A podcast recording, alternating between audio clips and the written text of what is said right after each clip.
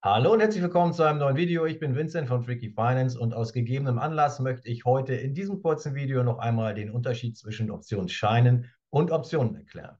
Denn diese beiden Finanzderivate werden immer wieder verwechselt oder in einen Topf geschmissen. Dabei gibt es ganz wesentliche Unterschiede. Diese fasse ich gleich zusammen, um noch einmal unmissverständlich hervorzuheben, mit welcher Variante man besser fährt. Außerdem berichte ich über meine eigenen Erfahrungen mit Optionsscheinen und erkläre, warum diese Optionsscheine in Deutschland viel bekannter sind als die echten Optionen. Viel Spaß mit diesem Video.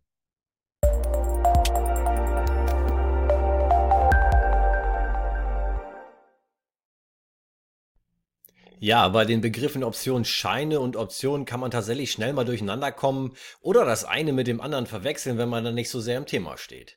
Das liegt neben dem ähnlich klingenden Namen daran, dass es auch viele Gemeinsamkeiten in der Funktionsweise und den Begrifflichkeiten aus beiden Feldern gibt. Put, Call und Laufzeit sind zum Beispiel bekannte Begriffe, die in beiden Welten vorkommen. Es gibt aber auch erhebliche Unterschiede.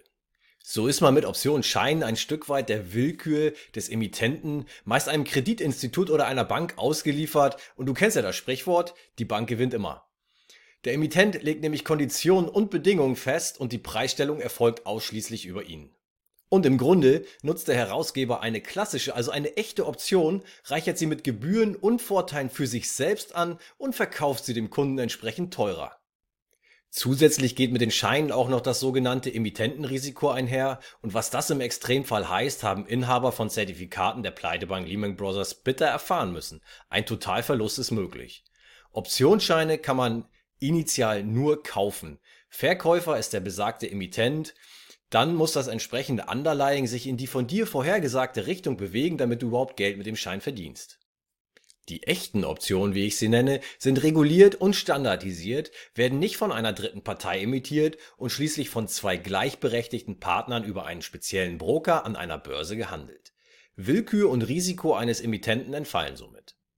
Vielmehr können Optionsverkäufer hier als die Bank auftreten und Optionen eben nicht nur kaufen, sondern auch initial verkaufen. Das ist aus meiner Sicht die deutlich interessantere und lukrativere Seite beim Optionshandel und stellt auch den wesentlichen Anteil meiner Grundstrategie als Stillhalter dar. Vor über 20 Jahren habe ich selbst mal eine ganze Weile lang Optionsscheine gehandelt. Das war einerseits sehr aufregend und andererseits nach einer Weile auch sehr mühsam. Nach einem herben Verlust infolge des verheerenden 11. September 2001 habe ich mir vorgenommen, die Verluste wieder reinzutraden und dann Abschied von Optionsscheinen zu nehmen. So habe ich es dann auch gemacht und seitdem nie wieder einen Optionsschein gekauft. Mit meinem heutigen Wissen würde ich Optionen immer den Optionsschein vorziehen. Die Vorzüge sind einfach zu krass, um sie zu ignorieren. Eine interessante Randnotiz ist vielleicht auch, dass es zum Beispiel in den USA gar keine Optionsscheine gibt.